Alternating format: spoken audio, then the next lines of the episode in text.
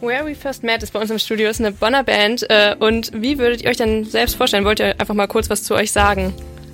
Äh, ja, wir sind Where We First Met und wir haben uns zuerst kennengelernt in Bonn, deswegen heißen wir so. Und wir machen Pop-Punk ähm, seit letztem Jahr und haben auch schon ein Album rausgebracht. Ein kleines Album und mehrere Musikvideos und haben einen Podcast und machen einfach alles und haben Spaß. Genau. Das ist so eine sehr, sehr weite, sehr, sehr weite Auslegung. Du hast sehr weit ausgeholt, hast du einmal alles vorgelesen, Ja. was irgendwie drin steht. Aber also stimmt das, dass euer Name daher kommt, weil ihr euch jetzt irgendwie in Bonn getroffen habt? Ja. Das ist nicht ganz, also ein bisschen, ne? Ja, das ist eigentlich eine ganz witzige Geschichte. Also wir hatten äh, uns sowieso schon gefunden, also einmal Silas dritt und halt, Daniel ja. und ich dann auch irgendwann. Und dann kam Michael dazu. Und Michael haben wir getroffen am Rheinufer, da hatten wir uns verabredet, weil Michael ein paar Tage vorher erst aus Berlin nach Bonn gezogen ist.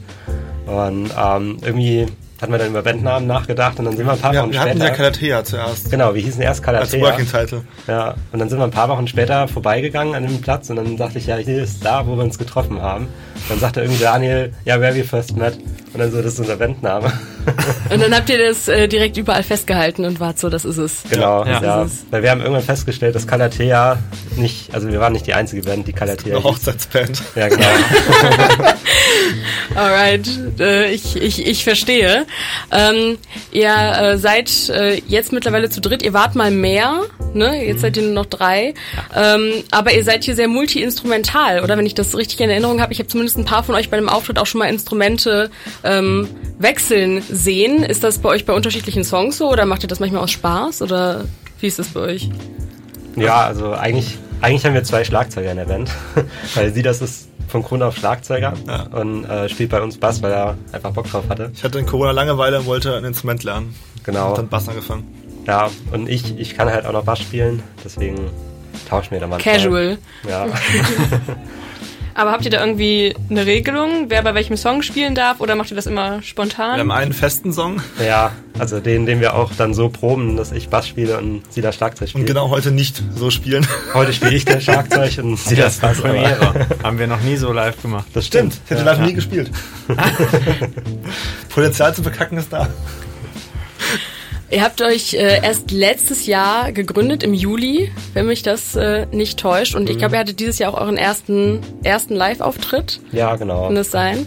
Und äh, also irgendwie relativ neu zusammengesetzt, habt euch letztes Jahr erst äh, hier kennengelernt. Und äh, trotzdem äh, seid ihr von, also erstmal, dass ich euch gesehen habe, hattet ihr, glaube ich, alle schon direkt so ein Band-T-Shirt an, wo euer Logo ganz groß drauf war, habt überall Sticker verteilt.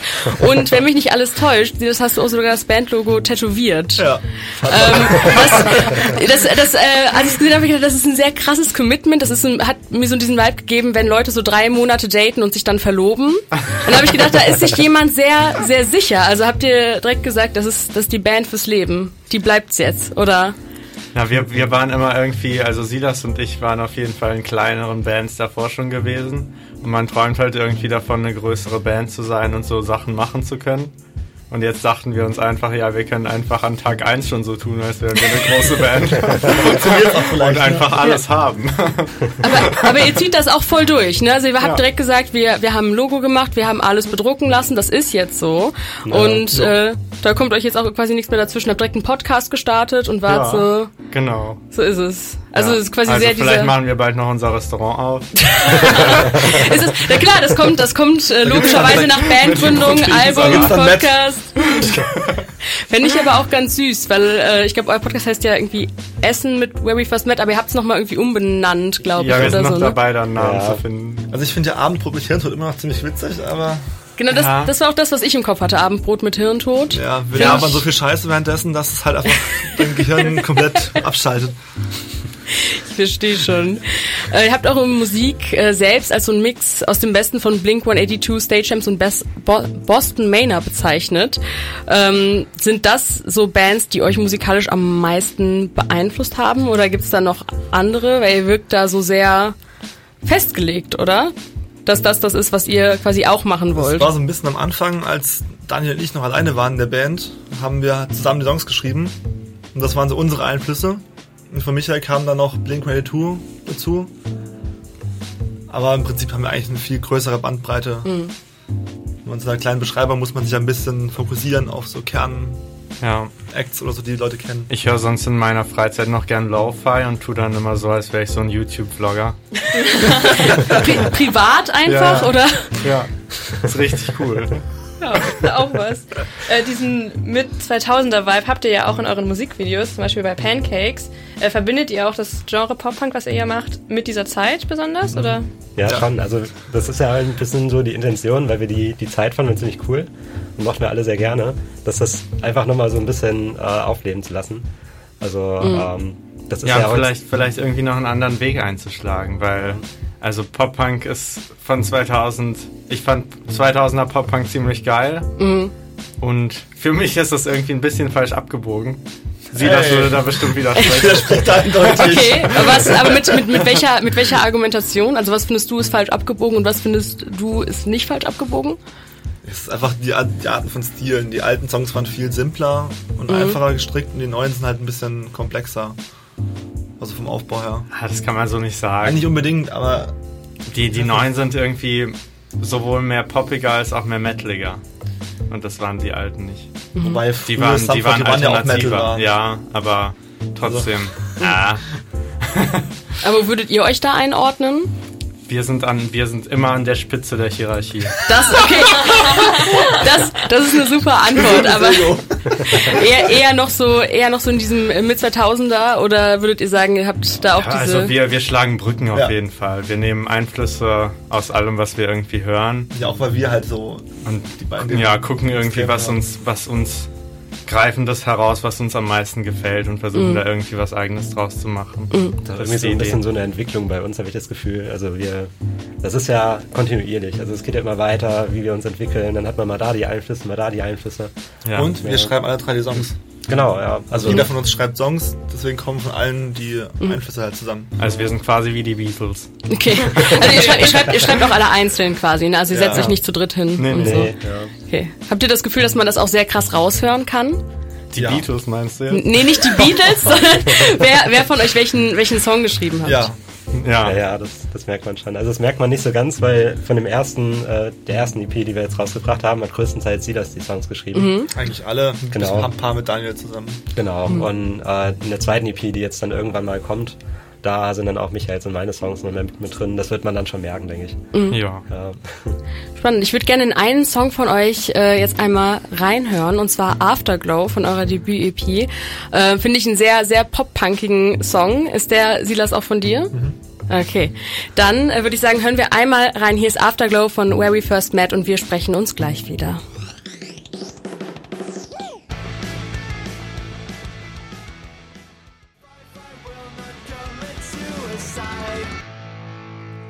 Afterglow von We First Met, die sich hier gerade noch bereit machen, äh, um weiter mit uns zu sprechen. Ähm, wir haben vorhin schon darüber geredet, dass äh, ihr euch im Genre Pop-Punk äh, so wiederfindet und ich finde, Pop-Punk hat so viele ähm, Themen, die ich zumindest persönlich sehr damit äh, verbinde. Ähm, zum Beispiel diese Angst vorm Erwachsenwerden und auch Angst vor so Corporate Jobs und sich darin irgendwie so ein bisschen so zu verlieren.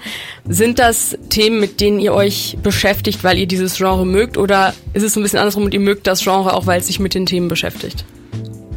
Ich finde beides. So ein bisschen.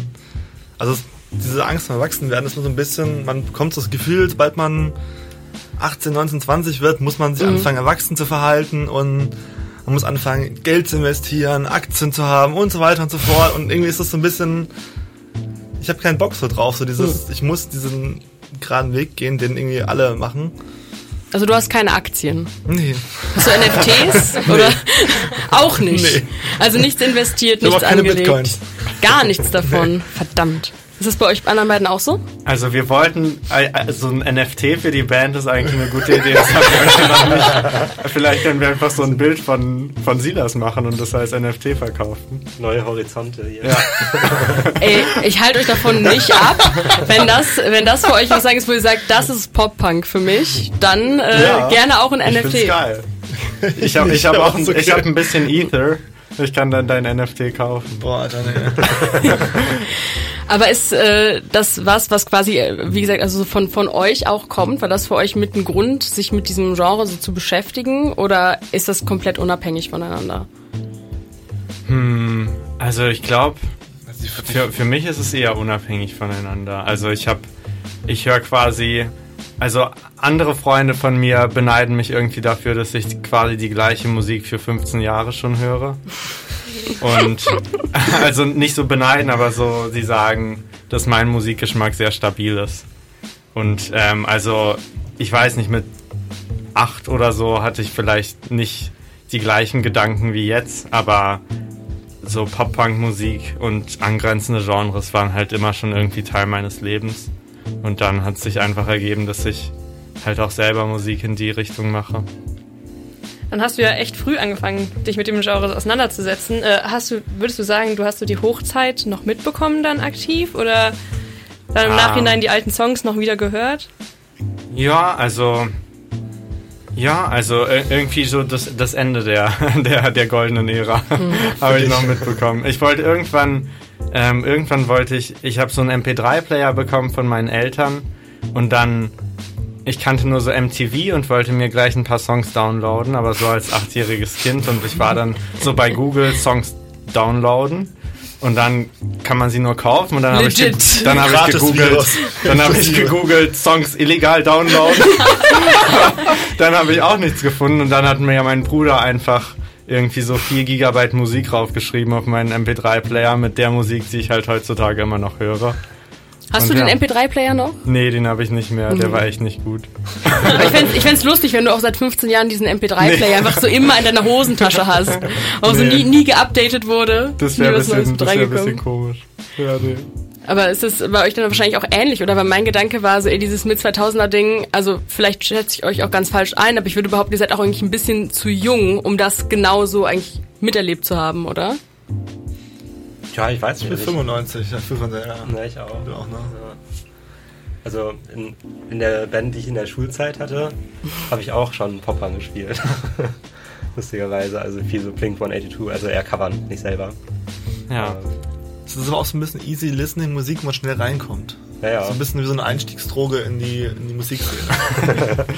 Hm, Aber, aber das fühle ich voll, weil ich habe halt auch sehr, sehr viel äh, Pop-Punk gehört, als ich jünger war. Also tue ich auch immer noch, aber früher dann auch irgendwie deutlich mehr, weil es halt gerade, wenn man so an so es he- heißt ja auch Pop-Punk, ne? Weil es halt, wenn du so an so an so Punk und Rock so interessiert bist, aber das vielleicht noch so ein bisschen zu krass am Anfang ist, um reinzukommen, ist halt diese diese Pop-Schiene dabei eigentlich ganz geil, weil es halt so ein bisschen sanfter ist, sag ich jetzt mal, vielleicht noch mehr so einen tanzbareren Rhythmus hat, oder? Ja.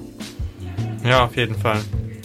Ihr habt jetzt im äh, Sommer eure Debüt-EP äh, rausgebracht. Das ist eine EP, oder? Weil auf Spotify wird es mir ins Album angezeigt. Ab aber sieben da, Songs oder sechs Songs, glaube ich. Ab sieben Also, Songs sagt das heißt, es ist ein Album auf Ja. Spotify. die, diese, diese Diskussion hatte ich auch schon mit sehr vielen Bands, was ein Album und was eine EP ist. Und da gab es immer, auch innerhalb der Band teilweise Unstimmigkeiten. Aber ihr seid euch da, seid euch wir, da wir einig. sind einig, das ist ein Meisterstück.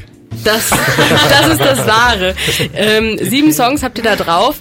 Wie war dieser Prozess ähm, für euch, diese EP zu machen? Vor allen Dingen auch eigentlich innerhalb von einer kurzen Zeit. Ne? Ihr habt euch vor einem Jahr gegründet und quasi ein Jahr später, zack, kam das Ding raus.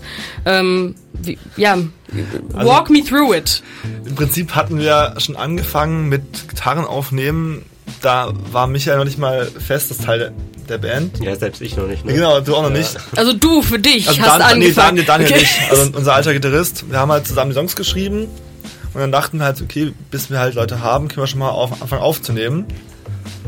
Weil er kann ja die Gitarren aufnehmen, ich konnte Bass aufnehmen, Schlagzeug haben wir ja programmiert für die erste EP. Hm, okay. Und dann dachten wir halt, okay, machen wir das fertig und sobald dann der Sänger da ist, singt halt kurz drauf und fertig. Ja, Silas und Daniel hatten die Songs vorgeschrieben schon mit Guitar Pro. Und als ich in die Band kam, ähm, habe ich den Ordner bekommen mit, der, mit den Liedern. Es waren irgendwie 20 Stück.